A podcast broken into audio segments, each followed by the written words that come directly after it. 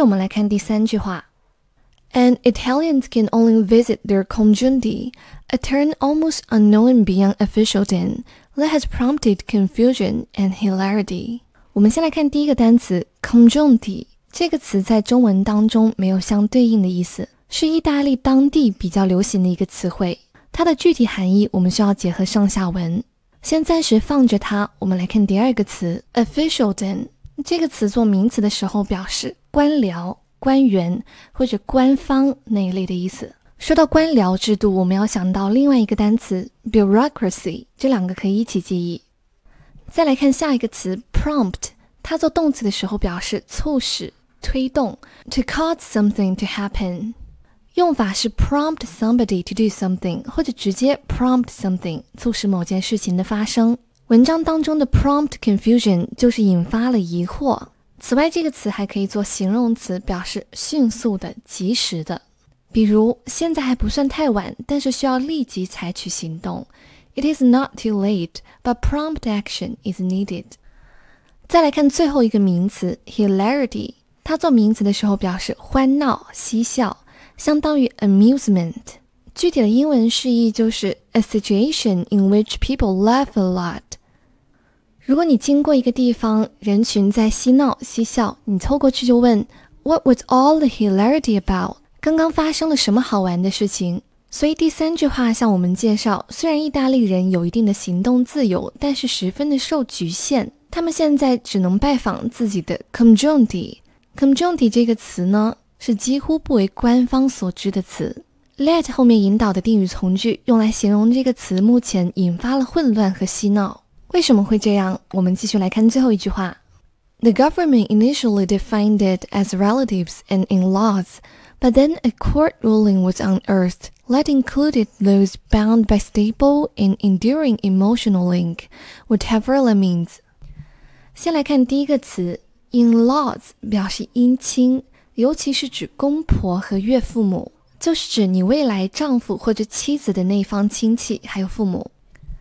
下一个词 unearth，它有两个意思。第一个意思是挖掘，相当于一个词组 dig up，所以挖掘埋藏的珍宝就可以说 unearth buried treasures。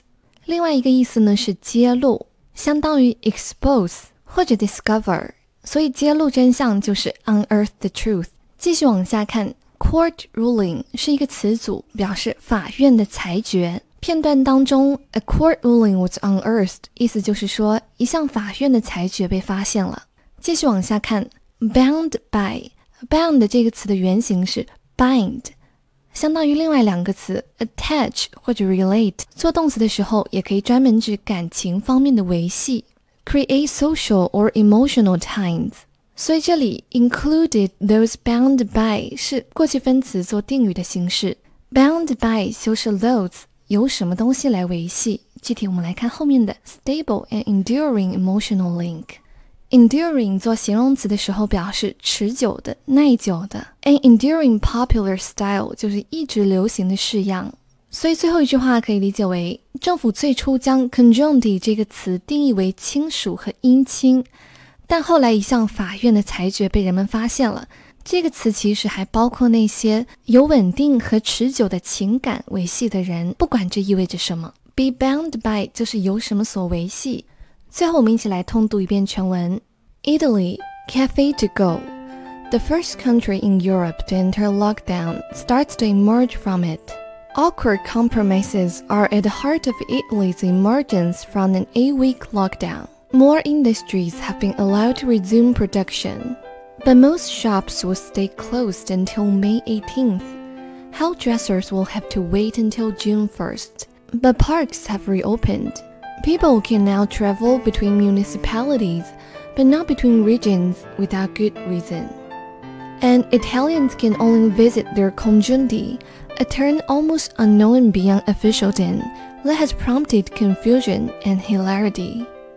The government initially defined it as relatives and in-laws, but then a court ruling was unearthed that included those bound by stable and enduring emotional link, whatever that means.